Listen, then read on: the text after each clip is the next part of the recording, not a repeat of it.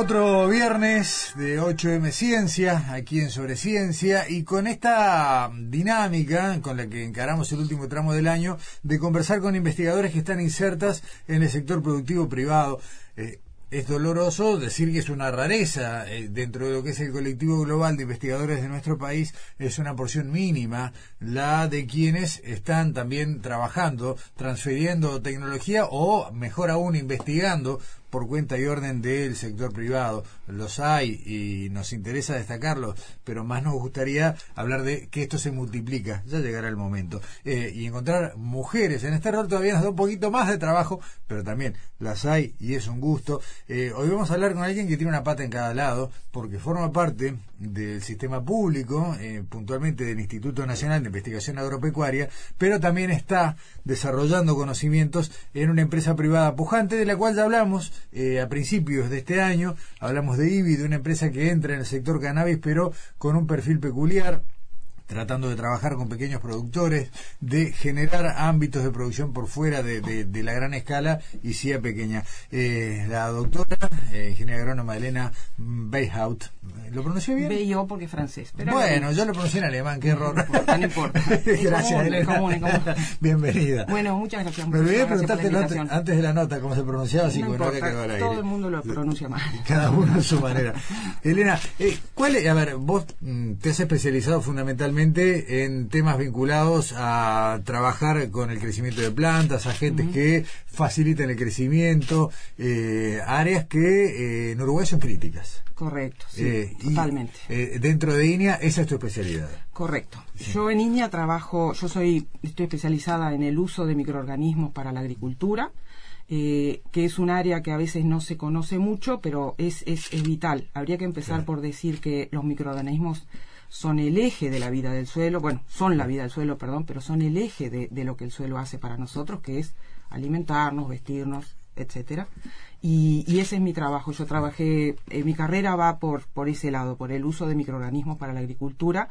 Un, 10 segundos decirte que la más conocida es la, eh, eh, los inoculantes en base a rizobios para leguminosas, que permiten que los cultivos que son que son pertenecen a la familia de las leguminosas como la soja, la alfalfa, los tréboles, utilicen el nitrógeno del aire en lugar del en lugar del suelo y, y, bueno y eso el Uruguay lo ha hecho bien y lo seguimos haciendo bien este y nada, la, es, es fascinante, la microbiología de suelo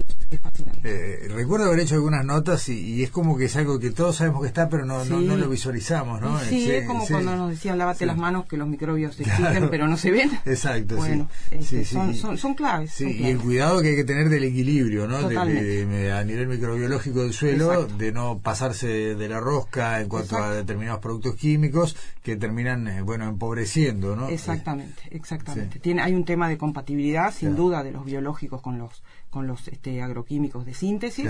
Y bueno, hay que, hay que sí, hay que trabajar en eso. ¿Y cómo se vuelca eso a un sector? A ver, eh, cuando uno conversa con quienes estudian el tema cannabis puntualmente, eh, siempre destacan que tal vez sea la planta que hace más milenios que viene acompañando al hombre, ¿no? Como proveedor de fibra, de, de, distintos tipos de materia prima, de alimentos. Sin embargo, eh, el cáñamo con su nombre genérico, a partir de lo que han sido los episodios de corte legal, cultural del siglo XX, se nos transformó en un gran desconocido. Correcto. ¿Y hay que empezar de nuevo? Y bueno, sabéis que un poco sí, y eso fue lo que a mí me atrajo mucho cuando Uruguay empezó a hablar de legalizar el cannabis, porque eh, para un agrónomo, porque yo, eh, bueno, estoy especializada en, en microbiología de suelos, en la biología de suelos y la fertilidad del suelo, pero soy agrónoma, tengo una visión desde el punto de vista de la agronomía, de los problemas y de, y de los desafíos, y el cannabis es un gran desconocido, está lleno de preguntas, está lleno de preguntas eh, hablamos de variedades, pero verdaderamente eh, no sabemos qué son, es decir, no se ha trabajado ni cerca con las variedades de cannabis como se ha trabajado con las variedades de trigo o de cebada, que tienen un origen hasta más cercano mm. que en, en, en, los milenios para atrás. Este, te quiero decir, son más jóvenes probablemente que el uso del cannabis, no estoy segura, pero te quiero decir, eh, tienen muchos miles de años de, o, miles de años de uso y sin embargo no se ha trabajado en la época eh, contemporánea, moderna de la ciencia en cannabis por las razones de que es un cultivo, o digamos, ha sido un cultivo mayoritariamente prohibido. Entonces hay preguntas, ¿cómo lo vamos a sembrar? ¿Qué son las variedades? ¿Cómo vamos a manejar ese cultivo sembrado en términos de poda, en términos de fertilización, en términos de, eh, control de, de, ataques de enfermedad, de, sí, de enfermedades y, e insectos. Este, yo lo vi como una oportunidad este, increíble para, para, para las personas que trabajamos en estos temas. También hay desafíos para los médicos, porque estamos hablando en este caso de cannabis medicinal. Hay desafíos para los químicos, muchos desafíos, va a haber que generar mucho conocimiento, porque la condición de haber sido un cultivo prohibido lo hizo ir por unos carriles que en muchísimos casos no cumplen con, con, con la eh, con eh, la, la, la, la, información que se ha generado es más bien anecdótica, no no no tiene este, solidez. hay cierta transmisión cultural Que, que, tiene un grado de incertidumbre importante por, la manera en la que se transmite. Ahora, eh, hablamos de, de, variedades distintas cuando separamos cannabis de uso recreativo con el de uso textil, con el de uso medicinal. Hablamos de variedades distintas. en términos generales hablamos de la misma especie pero variedades distintas. Así, así de, de plástica es la especie, es, es, es, enormemente variable, se, se, puede crecer desde no sé qué, este, cuántos metros de altitud hasta las zonas tropicales.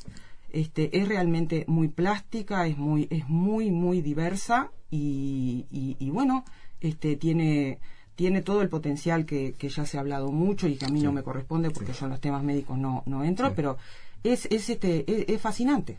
Mm. Eh, el tema es que vos tenés que entregarle, digamos, a quien va a trabajar, y en la empresa que tú estás en, IBI están trabajando, como decías, más que nada en cannabis medicinal, tenés que entregarle al laboratorio o al, o al investigador una planta, un producto final con determinada previsibilidad. Una especie, eh, si no es certificada, eh, por lo menos lo más cercano a un certificado posible, y algo que sepa con qué va a trabajar. Exactamente, Gustavo, estás dando en el clavo.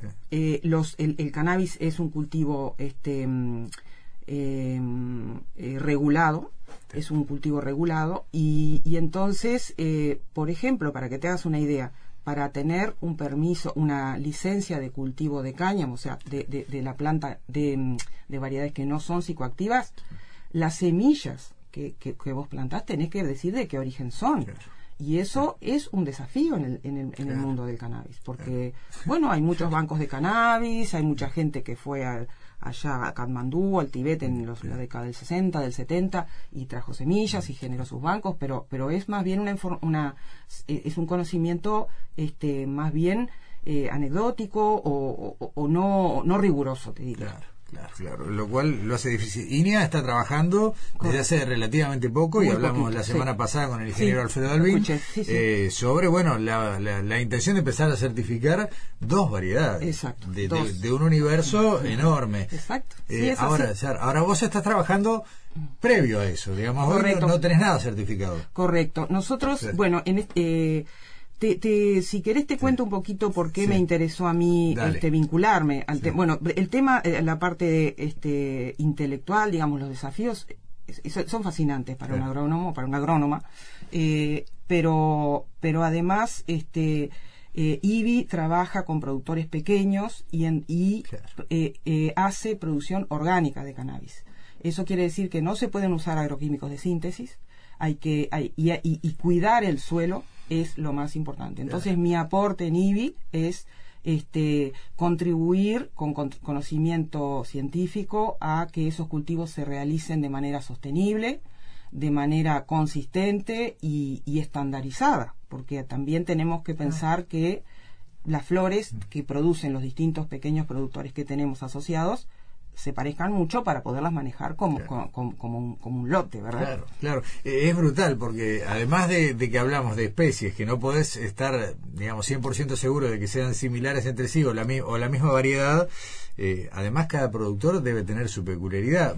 Bajará ahí un, manual de protocolos, vos ayudarás eh, a transmitir estos conocimientos, pero al fin de cuentas la mano de cada uno es distinta. Exacto, exacto. Nosotros, este, nosotros proveemos la, la, semilla de una variedad que tiene sus, credenciales. Ah, la semilla de la proveen ustedes. Exacto. Es importada la variedad, proveemos la semilla y proveemos el, el, conocimiento y, y el, los procedimientos de producción. O sea, eh, eh, diseñamos un sistema de producción en todos sus, en todos sus parámetros para que los productores este, realicen las cosas todos igual por supuesto que no van a ser idénticos los cultivos porque la agronomía tiene eso, la naturaleza tiene eso, ¿no?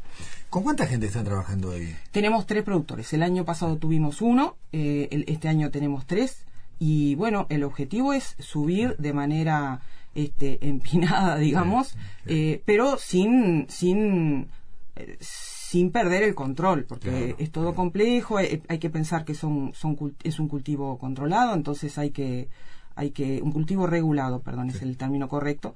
Este y, y, bueno, hay que pensar que todo tiene que ser muy bien hecho. Hay temas legales este, de, de, bueno, de que no se pueden hacer las cosas como, como distintas de como están previstas por la ley. Entonces es, es este muy interesante, hay que estar muy cerca. Los productores, digo los productores y soy injusta porque son dos productoras y un productor.